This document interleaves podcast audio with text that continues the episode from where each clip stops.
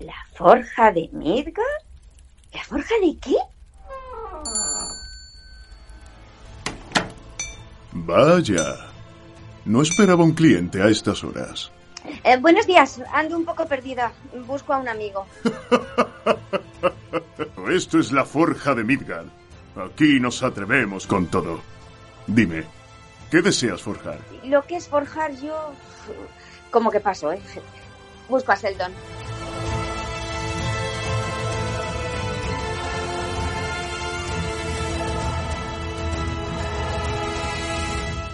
Buenas tardes, otra semana más estamos aquí, la Forja de Midgar. Esta semana vuelvo a estar yo aquí al, mando de las entrevistas, que yo sé que esta anterior eh, le tocó a Fernando eh, hacer el programita hablando de Witcher, no pude estar yo. En este caso vuelvo a traer un, a un invitado muy especial, sobre todo para mí, que me gusta muchísimo su voz. Así que mm, voy a hacer una breve presentación, a ver si sabéis quién es. Es voz habitual de Drew Barrymore de Kylie Cuoco, Jessica Alba, Natalie Dormer. Si hace falta entrar en publicidad, también ha hecho para Ford, ha hecho para Usonia, Adolfo Domínguez. También ha entrado en animación con la princesa Ata de Bichos. También eh, te da un giro y te hace también de alegría, si hace falta eh, del revés o Inside Out, que se llamó. Eh, tenemos aquí esta semanita a Mar Bordallo. Muy buenas tardes. Hola, buenas tardes. ¿Qué tal? ¿Te, ha gustado esta presentación de todos los personajes? Me he quedado, me alguno me he quedado por el aire, ¿no? Sí, bueno, imagínate, te has quedado unos poquitos, porque ya, ya he hecho unos cuantos, pero, pero sí, muy bien, muchas gracias por, por destacarlos. Muy bien, muchísimas gracias, por cierto, por aceptar eh, esta pequeña entrevistilla que siempre nos gusta a todos nuestros oyentes y sobre todo a nosotros la Forja, así que gracias de parte de todo el equipo. De nada, encantada. Vienen, comen, se van. Vienen, comen, se van. Disculpad, perdón, disculpad, dejad pasar, disculpad, lo siento, lo siento, cuidado. Princesa hay algo que debo deciros. Ahora no, Flip. Pero Alteza, se trata de la ofrenda. ¡Eh! ¿Qué pasa aquí? Sí, ¿dónde está la comida? ¿Qué es lo que has hecho? Fue un accidente. Bueno, yo quiero eh, empezar siempre con todos los, los invitados eh, pues en la presentación me gusta siempre saber cuál fue el primer papel, o no, si te acuerdas de la primera frase con la que tú iniciaste en el mundo del doblaje. pues la primera frase, eh, no, pero seguramente sería una frase al, a la radio. ¿Por qué te digo esto? Porque mi primer papel fue un personaje que era un niño que estaba en un campamento eh, y que se ocupaba de, pues, de la radio del campamento, ¿no? Que era una cosa pues muy, muy prehistórica, ¿no? Esa radio era casi hecha por ellos, ¿no? Entonces era el Valle Secreto y yo hacía a Tosío. Y sí, sí, sí, claro, claro que me acuerdo. No de la frase, pero de la serie perfectamente. De acuerdo, muy bien. Eh, eh, yo siempre pregunto el tema del, es que no sé si está bien dicho, pero del el padrino, el, el mentor que me gusta esas dos frases. Padrino y mentor, ¿quién fue? Bueno, mentor, mentora, padrina. bueno, yo, mi profesor, mi maestro, mi mentor, mi, mi todo para entrar en este mundo fue Roberto Cuenca Martínez, que es un gran actor de doblaje, un gran actor, en general y fue el que me introdujo y empecé a hacer teatro con él de chiquitita en, el cole, eh, luego nos hicimos asociación cultural y luego nos hicimos compañía eh, estable, profesional y es con el que he caminado desde los ocho años a los 23 en todas estas andaduras de, teatro y doblaje y hoy en día pues sigo con él en, en doblaje y trabajamos habitualmente juntos y bueno pues por él estoy aquí. Genial. Y la, la, formación que tienes, me ha dicho desde los ocho añitos, pero imagino que eh, en teatro, ¿no? Y luego ya empezaste mm, a, formarte en el tema del doblaje.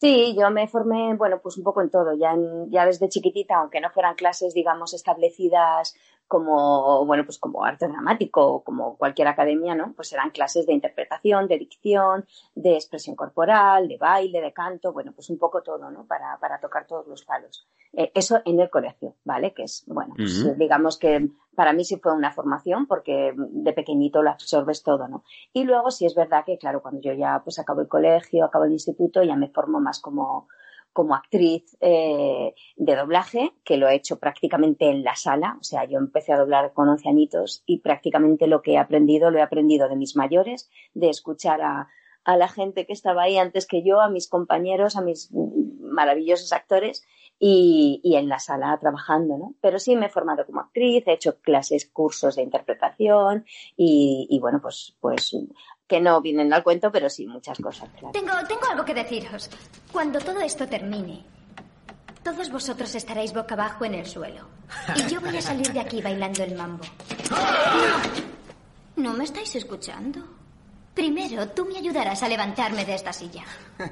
Y luego daré el salto de la rana por encima de ti. Antes de romperle la nariz a este. Y como mi mechero de la suerte no funciona, voy a hacer todo eso con las manos atadas a la espalda. Vale, y además, eh, yo en una de las entrevistas que te hicieron una vez que yo vi por, por nuestro famoso canal de YouTube, vi que eh, tú has estado tanto en, en, sala con compañeros como, eh, bueno, como se suele también grabar ahora en banda aparte. Has tenido las dos experiencias. ¿Y me puedes así un poco así por encima los pros y los contras de cada uno o, o con cuál te quedarías de las dos? Bueno, cada una tiene sus cosas, quiero decir, me quedaría con, digamos, con la primera, con la de trabajar todos juntos, pero porque siempre haces más piña, haces más familia y más sensación de, de pues, de estar más arropado en el trabajo. Y yo creo que al final el resultado interpretativo y de calidez es mucho mejor. Eh, la otra fórmula de hacerlo sola, bueno, pues solos en, en pistas diferentes, ¿no? Pues es más rápido, es más fácil acoplar un trabajo que, que a veces eh, por horario puedas hacer o no, porque si no es en una hora lo puedes hacer en otra, se juega más con, con eso, ¿no? Y es más fácil tener al actor o al director que quieres, ¿no? Entonces, bueno, pues cada uno tiene sus cosas. Digamos que en la, eh, digamos que en la parte eh, un poquito más interpretativa me quedo con la primera y en la parte mm, práctica me quedo en la, en la otra. Sí, sí. En, en, la última entrevista que tuvimos con Claudio, él, por ejemplo, lo comentó. Él Ajá. dijo, yo prefiero, mm, eh, ahora que se hace banda aparte, dice, porque si yo tengo un mal día, no tengo por qué estropear el del compañero o viceversa. Prefiero Ajá. llegar, Ajá. hacer mi trabajo y digo, oye, mira, es cierto. Es cierto, sí. es, es, una forma muy rápida, muy, muy breve de llegar al, al sitio, al estudio, Uh -huh. Porque no le pregunté, por cierto, los estudios realmente siempre son los mismos, ¿no? Barcelona, Madrid, donde están las sedes, ¿no? De donde los estudios principales de grabación. Bueno, hay estudios por toda España ahora mismo. Yo trabajo solamente en Madrid y si ocasionalmente me llaman de algún sitio porque, bueno, pues alguna actriz que he doblado o un papel que quieren que haga por, por las circunstancias que sean, pues o me desplazo o el director viene aquí, ¿no? Pero vamos, el 99% de mi trabajo es en Madrid. Vale, vale. Pero estudios hay por, ya hay por, por Valen, Valencia, imagino, también. Sí, hay Valencia, hay Sevilla, hay Galicia. Bueno, es verdad, verdad, sí, sí, aquí. También aquí en Sevilla hay una escuela también muy buena. Que, que tenemos un compañero aquí también que, que está, está, de profesor en, en, la escuela de aquí de, de, en Renovatio, me parece que era la de aquí de Sevilla, Ajá. si no me equivoco. Sí, eh, te, sí, sí, perdón, perdón. Te, no, te... no, que no, que no los conozco, perdona. Sí, ah, sí, sí, Pero sí, sí. De nombre sí, de nombre sí. Genial. Eh, de las experiencias que tengas, si te acuerdas, yo sé que siempre hay muchas anécdotas, pero así en frío yo cuesta mucho. Pero al, al el, dentro de la mejor y peor experiencia que hayas tenido en el mundo del doblaje, ¿tenés algún papel significativo que me puedas contar? Bueno, eh, hay un personaje que me ha dado muchas alegrías, que es Alegría, desde el revés, eh, porque, bueno, pues fue un reconocimiento después de ya muchos años, ¿no? Parece que uno ya ha hecho casi todo tipo de personajes y de repente te llega un caramelito como, como este, que, que aun siendo animación, ha sido un trabajo dificilísimo, dificilísimo de hacer. Y, y lo que te digo, después de tantos años, pues hasta mis propios compañeros no ha, ha habido un reconocimiento hacia mí muy grande y eso, bueno, pues te hace todavía sentirte viva en esto y, y pensar que, bueno, que nunca está todo hecho, siempre hay retos. Y claro. ese personaje en concreto, pues, pues me ha traído muchas alegrías, como su propio nombre. Sí. Fue increíble. Riley y yo solas, para siempre.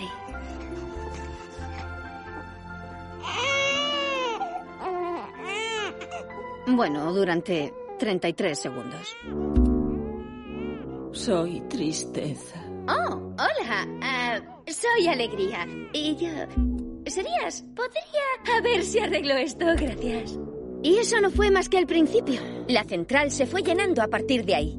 muy, buena película que, eh, que, también estaba Lorenzo Beteta, si no recuerdo mal, que era el, era el, el padre de, el la padre, Sí, la dirigió, la dirigió él, él dirigió el doblaje. dirigió y también eh, puso la voz al, al padre.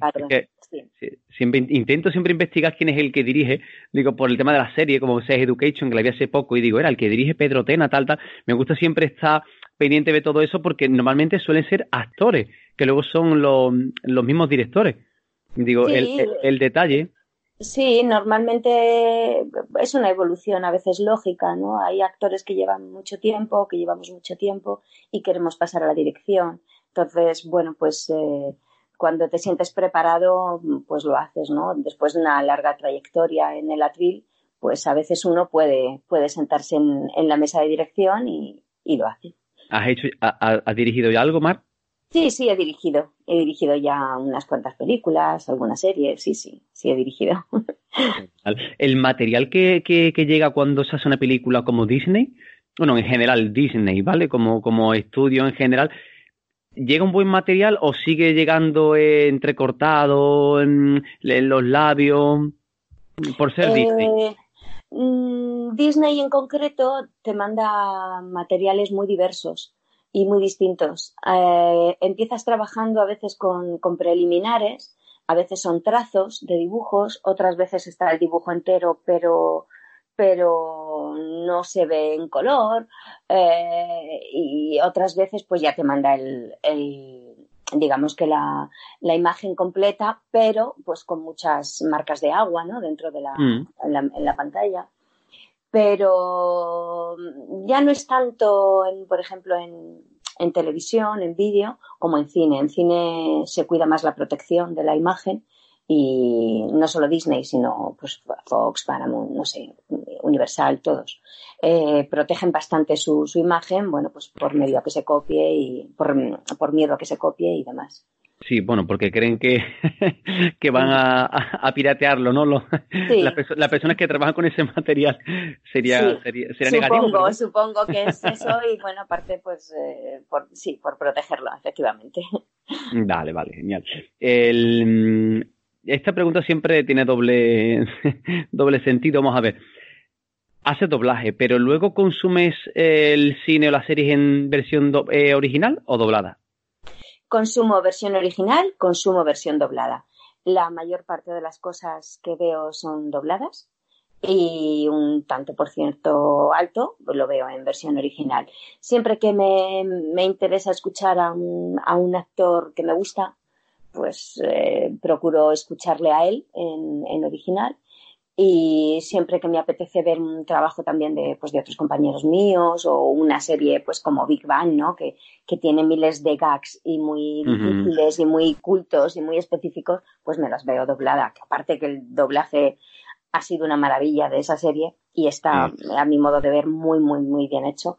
Pues es que si no me perdería muchas cosas porque mi nivel de, de idiomas no es tan alto como para una cosa tan, tan, tan clara, ¿no? Es, es muy difícil. Sí, sí, sí. ¿Las películas y las series que tú has hecho luego las vuelves a adicionar? Me refiero ya a nivel de usuario, las propias tuyas que tú haces. Pues depende, no depende de mi trabajo, sino depende de si me ha gustado la peli o la serie. Ah. Entonces las veo o no. no para ver mi trabajo, sino porque me interesa el sí el producto. Vale, vale Alguna vez, ¿no? Te puedes ver algo por, pues, yo qué sé, esta misma que hemos hablado de, de, del revés, pues sí me la vi, me fui al cine a verla porque me pareció una película maravillosa y tenía muchísimas ganas de escuchar a mis compañeros porque lo que había estado oyendo en la sala me pareció, mm, vamos, una delicatessen. Entonces sí, bueno, alguna cosita, ¿no? Pero no, no soy muy friki yo de ver mis propios trabajos, la verdad.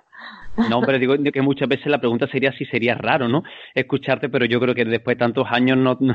Es que La, típica frase cuando la gente manda los audios de WhatsApp es que te dicen, eh, qué raro se me hace escuchar mi voz, ¿no? Y digo, bueno, que estáis más que acostumbrados Bueno, aparte, verá que los micrófonos que usáis en los estudios son magníficos y, y, suenan maravillosos.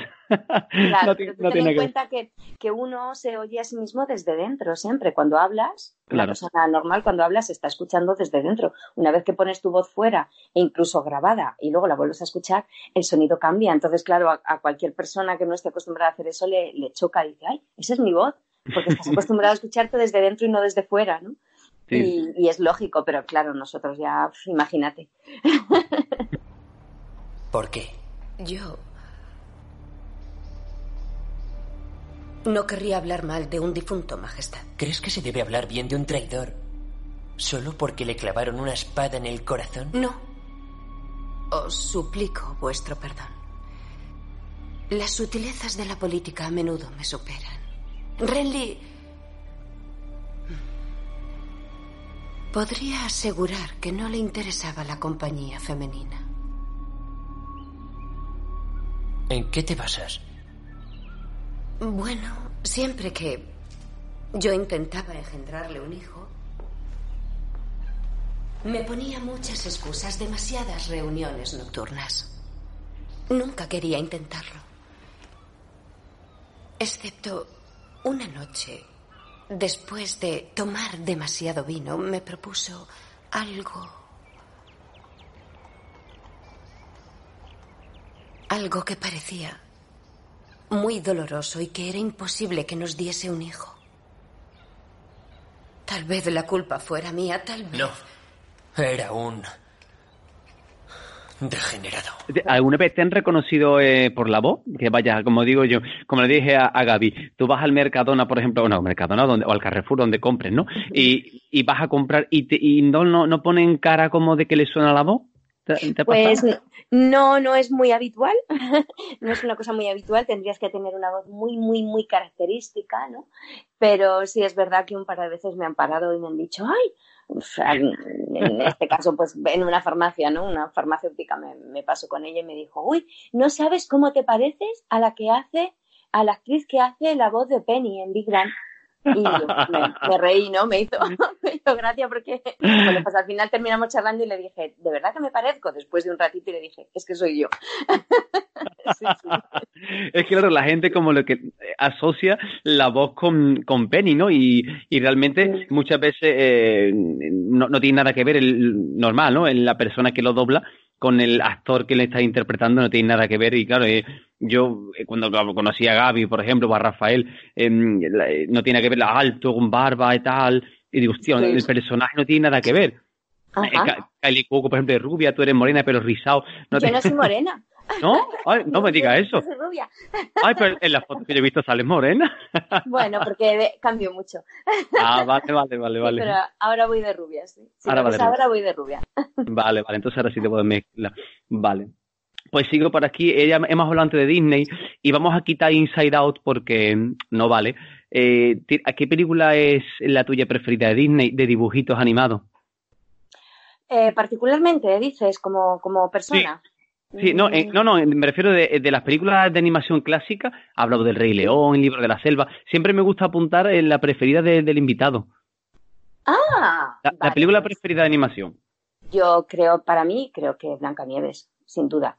Es de las primeras y me encantó, me encantó. ahora modernas hay un montón, o sea, Toy Story, por el amor de Dios, es, que, que, te mueres. O eso es Pixar, bueno, es, ese es Pixar, sí, sí. Sí, es Pixar, perdón. bueno. es Pixar. Bueno, ya luego la, con la unión de Disney. Luego ya, luego ya se unieron, efectivamente. Pero no sé si en aquel momento todavía era, eran solo Pixar. Pues hay muchas, pero yo me quedaría con las clásicas. Te digo Blancanieves y me, quedo también con Fantasía, que es una ah, belleza. O sea, esa música maravillosa y esos en fin, es, yo me quedo más con las primeras y de ellas te diría Fantasía y Blancanieves. Me gusta, me gusta aquí para poner nuestra ficha, ver los gustos de nuestros invitados. ¿Has tenido la ocasión de conocer algún, algún actor o actriz, un actor no, en este caso actriz, que haya doblado? Sí, he conocido a Drew Barrymore, la conocí en la presentación de Los Ángeles de Charlie. Oh, qué guay. Sí, y he conocido ay, siempre se me olvida el nombre, pobrecita, la que hizo Boys Don't Cry, la que hizo Million Dollar Baby, siempre se me olvida el nombre de la actriz. La- si tuviera cerca me mataría. Pero la actriz, Hilary Swank, ¿no? Sí, O sea, no- Hilary Swank, Hilary Vale. Swank, que me perdone. No. Hilary Swank. Sí, la conocí porque lo primero que hizo ella así un poquito, bueno, pues que la dio a conocer fue, por lo menos aquí, en España, fue mm, el nuevo Karate Kid, que lo hacía, eh, ahí hacía el papel que hacía Ralph Macchio, y la doblé yo en esa película. Y, y vino a España y la conocí, de hecho tengo una foto firmada por ella y mm, con el señor Miyagi y bueno, pues fue, fue bonito, sí. Sí, sí. Vale, vale, genial. Y a- bueno, creo que a ninguna más, mm, no he conocido a ninguna bueno, bueno, ya, ya, ya es un salto enorme. Así que me puse en la calzada, con Lip bajo un brazo e Ian bajo el otro, intentando parar algún coche. Habría costado menos conseguir crack que nos llevaran a la clínica. Al final fuimos a pie. Dijeron que Ian tenía 40 de fiebre. Que si hubiéramos esperado unas horas, quién sabe. No me encontré a Frank hasta unos días después. ¿Y qué me preguntó al verme? Que cuánto dinero llevaba encima. Ojalá pudiera decir que esa fue la única vez, pero solo fue la primera. Mi madre es bipolar. Y mi padre es un alcohólico y un drogadicto. Coge lo que le apetece y nunca da nada. Ni dinero, ni apoyo. Y un poco así por pegar un salto ya un poco, hemos hablado de todo el, el, el- el pasado y un poco de presente, y un poco así ya por, por, por meteros en materia, para no alargar mucho, eh, breve, un pequeño debate chiquitito del doblaje. Tú fuiste hace, no sé si año, año y pico, dos años, vocal en Adoma, en la asociación de... Bueno, bueno, eso es que prefiero que lo, lo expliques un poquito, un poco más. El tema de que hubo de la, de la huelga, por si puedes hacerme un pequeño resumen que yo lo, que yo lo entienda. Eh, bueno, ya pasó hace ya bastante, sí. En aquel momento, bueno, pues luchamos, fueron como dos huelgas un poquito seguidas. El conflicto, digamos, ha sido, se ha ido, o sea, no el conflicto, sino que desde que yo entré en la, en la junta directiva de, de Adoma hasta que me he ido han sido siete años y en ese tiempo eh, bueno, se entró yo entré porque no había un convenio, no teníamos convenio, el convenio estaba, bueno, pues ya no, no servía, Obsoleto. no valía, obsoleto. Y, y entramos para, bueno, pues para crearlo, para formar una mesa de negociación y crearlo. Lo conseguimos, lo hicimos, hicimos uno, bueno, pues por tener eh, ahí el, el convenio y tener pues una legalidad encima de la mesa y, y no estar dejados de la mano de Dios, ¿no? Y luego, a partir de ahí, pues eh, se empleó otro tiempo en mejorar ese convenio y hacer un convenio eh, pues más adecuado y un poquito más moderno para los tiempos que, que tenemos, que lo que habíamos hecho un poco era firmar lo que teníamos anteriormente, pero sin, sin fijarnos mucho en ciertas cosas que había ya que actualizar. Y eso es lo que hemos hecho. Entonces, firmamos el primer convenio autonómico para Madrid, para la Comunidad de Madrid, Mm. y luego hicimos otro, el segundo, que fue, digamos, pues con, con mejorías. Y bueno, pues ahora siguen en negociaciones y a ver si hay suerte y firmamos un tercero largo y que dé estabilidad a, a nuestro sector, o por lo menos aquí en, en Madrid. Vale, vale. Yo- lo que sí me doy cuenta en el tema, el tema de, del doblaje, yo voy a hablar ahora como usuario, ¿vale? Me, me, me- es la, la realidad. Yo de siempre eh, he tenido a, a los actores y actrices de doblaje siempre como en un pedestal, porque yo sé que, bueno, eh, la interpretación eh, física la, la da el actor, ¿no? El momento de la pantalla, con su voz cuando se graba. Pero Sí. si no, si no llegara ese doblaje con esta calidad, o sea, si un mal doblaje todo el mundo lo criticamos. O sea, eso hasta ahí lo tengo clarísimo, que cuando algo falla, dices tú, bueno, esto está, eh, no va con los labios, el personaje no encaja, ¿no? El match de voz no, no es el bueno. Se valora, creo que cuando es algo malo, pero lo bueno no se valora. Y entonces a mí me da muy- muchísimo coraje que digo, joder, tenemos aquí en España una calidad brutal y cuando te enteras del tema de salario, y yo me enteré a raíz de, de Oscar Barberán, y eso es muy reciente con, con Toy Story, que dije, no me lo puedo creer. Y a partir de ese día yo ya preguntaba, pero ¿de verdad que se paga tan poco? Sí, claro, imagínate lo que recauda una película y lo que le llega a un actor que es eh, el alma de un personaje en una película. Entonces, ahí es cuando yo empecé a investigar de verdad, digo, lo mal que estaba, digo, porque yo desde fuera, desde como espectador, decía, Buah, tiene que ser brutal lo que se cobra como actor, porque date cuenta que tú eres el 50% del personaje. Y luego dice, no, no, no es así. Quizá el 50% del personaje para mí es mucho, ¿no? Eh, yo creo que el personaje, personaje lo crea el actor que está en, en, pantalla junto con el director cuando se rueda la película, ¿no? Nosotros hacemos pues, una aportación enorme, yo creo que desde mi punto de vista enorme, porque con muchísimo respeto y, y teniendo en cuenta siempre lo que ha hecho el actor original pero es, quiero decir, es, poner, es mm, que esa persona que, que, está ahí hable en castellano y eso, pues hay que hacerlo, lo que te digo, con mucho respeto, mucho cariño y mucha profesionalidad y poniendo tus, tus dotes interpretativas encima de, de la mesa, ¿no? Pero para mí no es el 50%, es mucho, pero no, no es eso, ¿no? Y luego, pues por otro lado, bueno, pues eh, eh, supongo que, que, hay más diferencia, por ejemplo, en lo que se recauda en una película de cine con lo que pueda cobrar eh, pues un actor de doblaje que a lo mejor en, en vídeo, ¿no? Que, que, a lo mejor no se recauda tanto y tal y está un poquito más, más acorde. Pero bueno, sí, siempre hay que luchar por tener un poquito más, yo lo tengo claro. Hombre, claro, claro, Todo, sobre todo en un tiempo que hemos estado sin, sin convenio, sin nada y que era muy difícil eh, mantener unos, unos precios, ¿no? Aunque en Madrid hemos tenido la suerte de mantenerlos siempre, no, no nos hemos bajado de, de, de los mínimos que había, aunque fueran antiguos, aunque no se hubiera subido, nunca se ha bajado. Entonces, bueno, ahora lo que hay que hacer es ir cada vez un poquito más arriba, más arriba y mantener nuestro nuestro estatus. ¿Puedo preguntar por qué has metido esa llave en esa cerradura? ¿Por qué? Te lo diré. Porque hoy tenía una audición y tardé dos horas en llegar. Esperé otra hora a que me tocara y antes de empezar dijeron que mi aspecto era muy del medio oeste para el papel. ¿Del medio oeste? ¿Qué diablo significa eso? Bueno, el medio oeste americano fue colonizado principalmente por gente germana y escandinava, cuyas características óseas incluyen una... Man... ¡Cállate! Llevo en Los Ángeles casi dos años y no me han dado ni un solo papel en nada. No he conseguido nada. No me han aumentado el sueldo, no tengo relaciones sexuales desde hace seis meses y cuando subía por la escalera se me ha metido una bosca en la boca y me la he tragado. Y algún, algún, esto no se puede hablar siempre por el tema del contrato de confidencialidad, que me encanta la palabra, pero ¿se puede hablar de algún pequeño proyecto en breve en el que te podamos escuchar en pantalla? Pues eh, de cine no, no puedo sí que acabo de hacer una película hace nada, pero es cierto que no, que no lo puedo decir porque no se ha estrenado. Y de eh, series, por ejemplo, eh, lo puedo decir porque estamos terminando, pero ya, ya está en antena.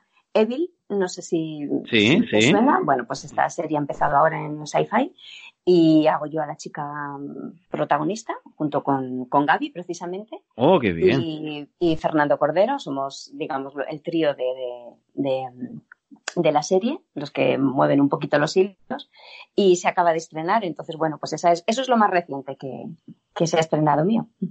Vale, vale, vale, vale, genial, qué maravilla. ¿Algún consejo de casting para estos oyentes? ¿Tenemos algún que otro oyente que está estudiando doblaje? ¿Algún pequeño sí. consejito que puedas darle?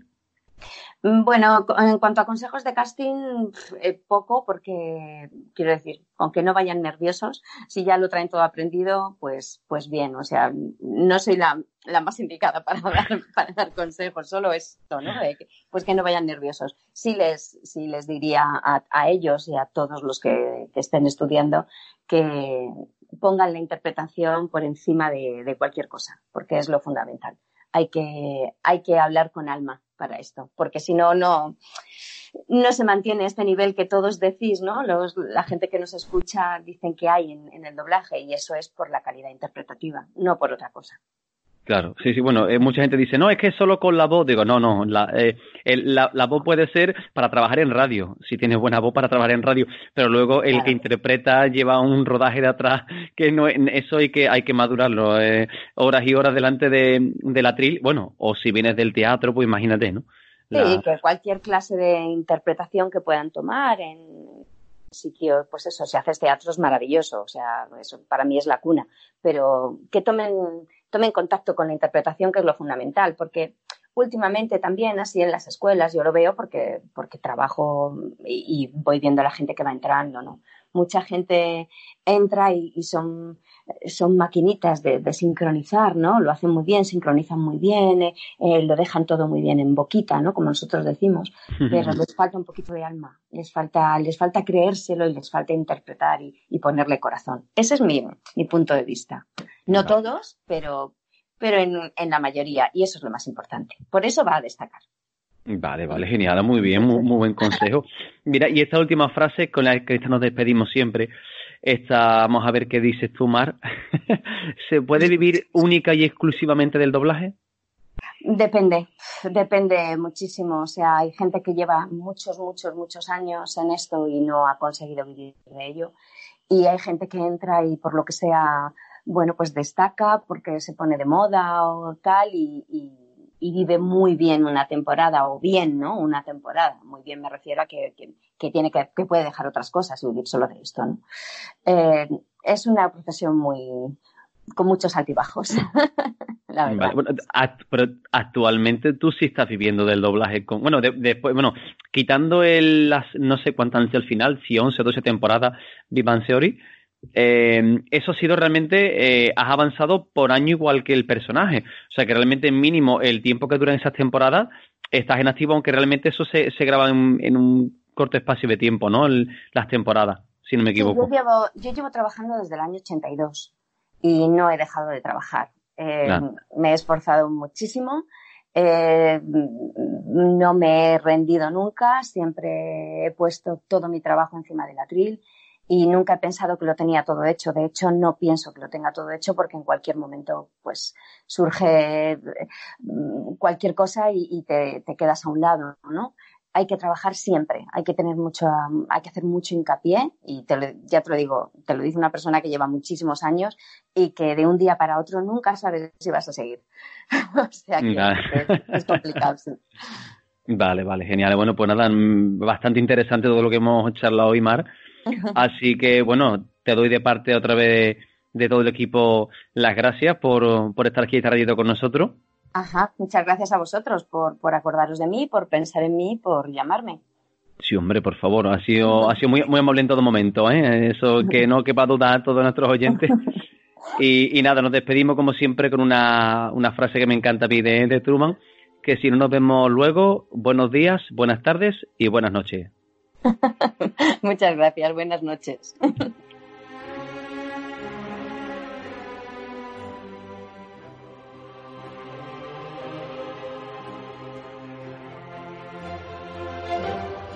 Si te gusta la Forja de Midgar, no dudes en seguirnos en Twitter e Instagram y dejarnos un comentario con consultas, impresiones o sugerencias. Te esperamos con los fuegos encendidos.